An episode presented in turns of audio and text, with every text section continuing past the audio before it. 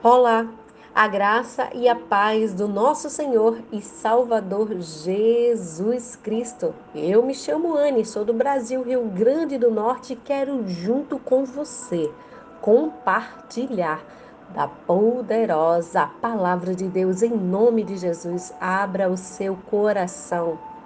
Esse é o áudio destinado à campanha de oração em favor das nações do Brasil e das famílias.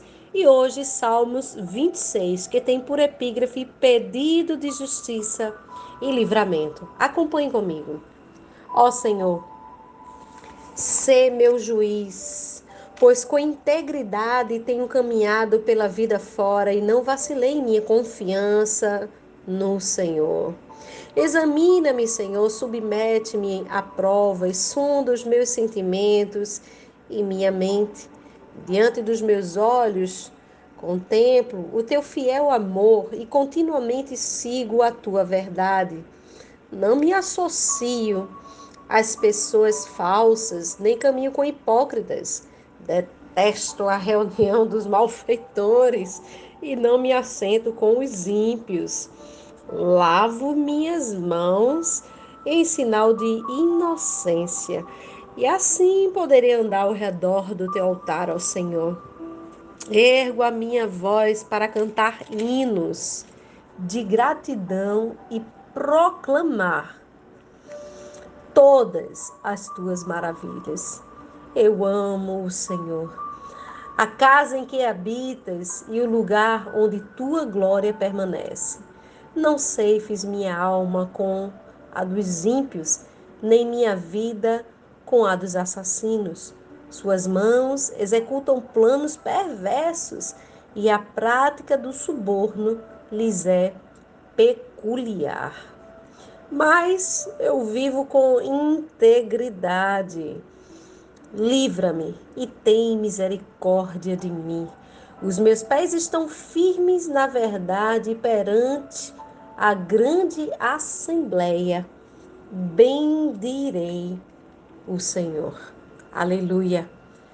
Estes salmos que nós estamos lendo hoje, dia 11 de maio de 2020, o rei Davi apresenta sua fidelidade como um homem que seguia os princípios ensinados por Deus lá nos Salmos 1, os salmos que nós lemos no início da campanha.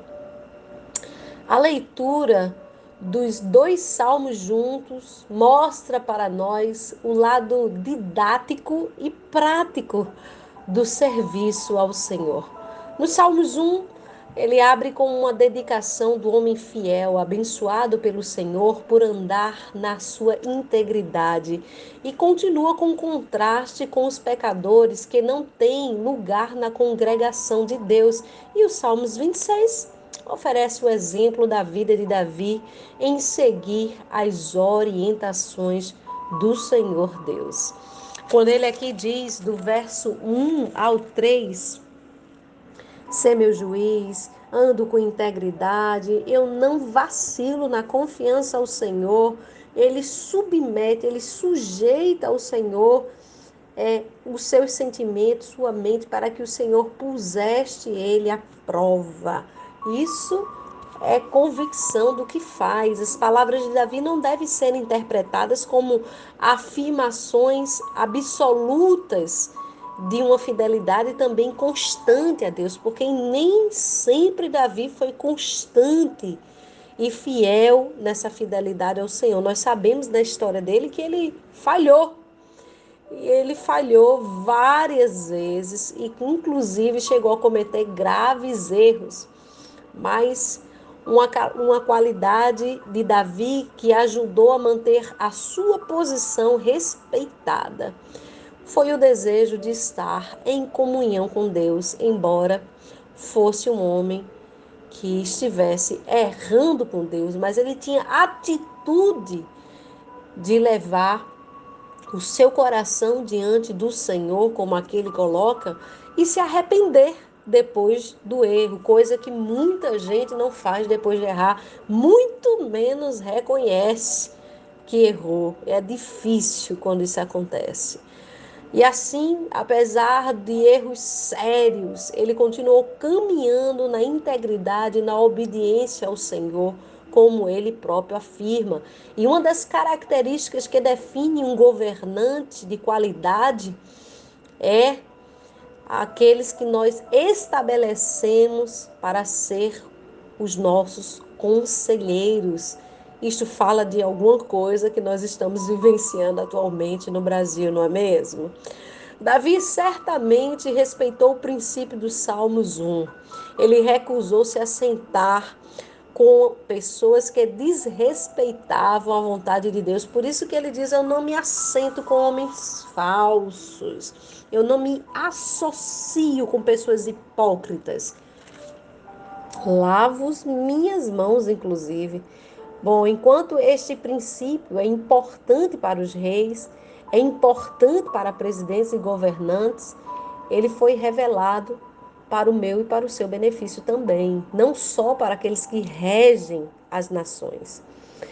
Quando os amigos e as outras pessoas influentes em nossa vida não respeitam a Deus, certamente essas pessoas vão tendenciosamente nos incentivar e a gente deve ter cuidado com o poder da influência dessas pessoas sobre nós. Existem muitos adolescentes que às vezes eu atendo que dizem assim: não, não, não, eu sou cabeça feita. feita de vento, porque muitas vezes é levado por qualquer que seja a influência. E por isso que a gente precisa ter a nossa mente, o nosso coração, a nossa mentalidade firmada na rocha Davi aqui vai dizer do Salmos do verso 6 até o verso 8 que ele lavava suas mãos em sinal de inocência. É bem difícil pensar em alguém na, na, na história da Bíblia que se dedicou mais à adoração ao Senhor do que Davi. Ele se ocupou com a organização do culto nacional em Jerusalém, levando a arca da aliança para a cidade e projetando e preparando materiais para a construção do templo e ordenando o serviço dos responsáveis pelo louvor. Davi, ele realmente amava a casa de Deus. Ele também aqui nos ensina a olhar além desta vida, ele nos ensina a olhar para a eternidade, porque ele desejava estar na presença de Deus todos os dias. Todos os dias. Quando ele vai dizer aqui do verso 9 ao 10, que ele não queria que a alma dele fosse ceifada junto com os assassinos, com aqueles que se entregavam à prática do suborno. Isso nos lembra alguma coisa? Parece que sim, não é?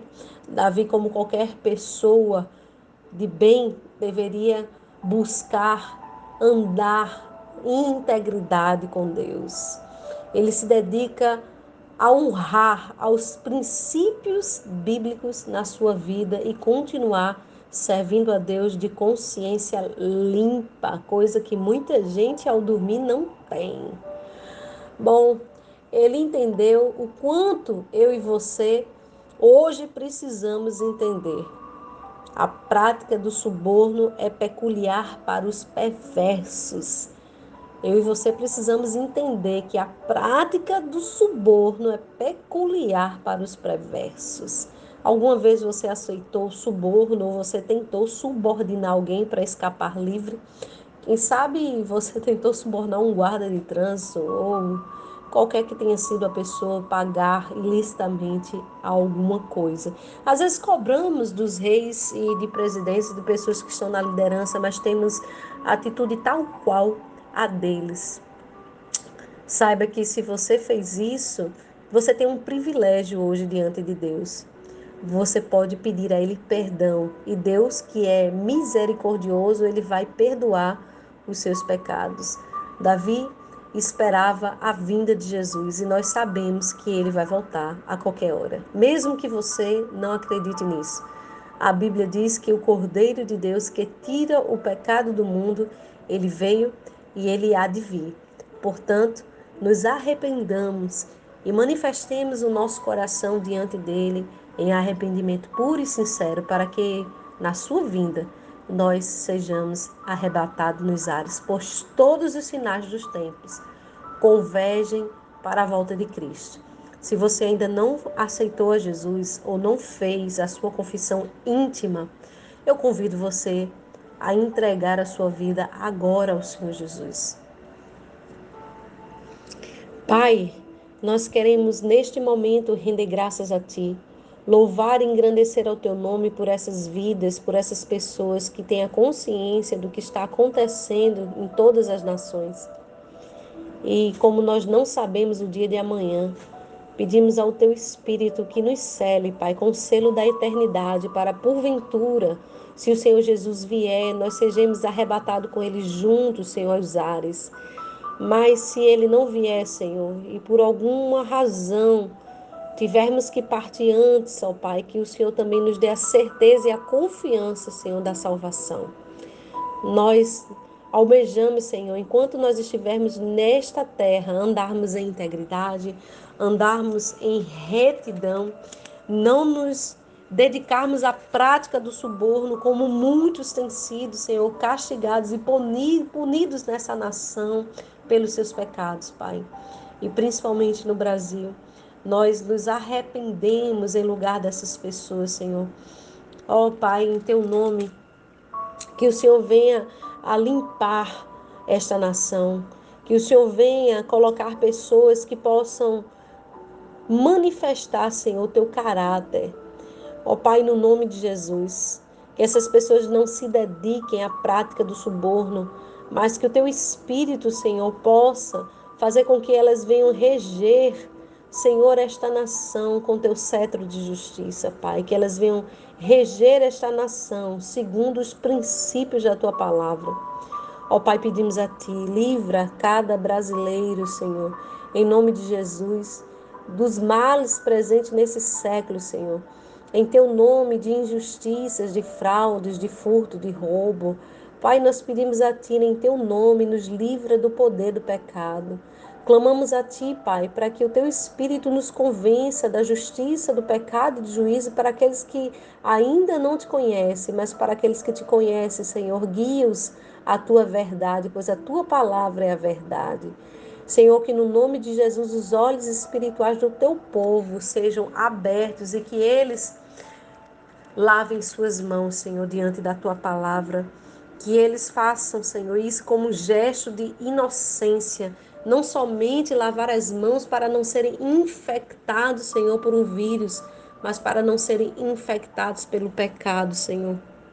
Ó Deus, que eles venham andar ao redor do teu altar com segurança. É o que nós oramos a Ti nesta noite, crendo que o Senhor está ouvindo e que o Senhor assim fará, para a glória do Teu nome. Amém e amém.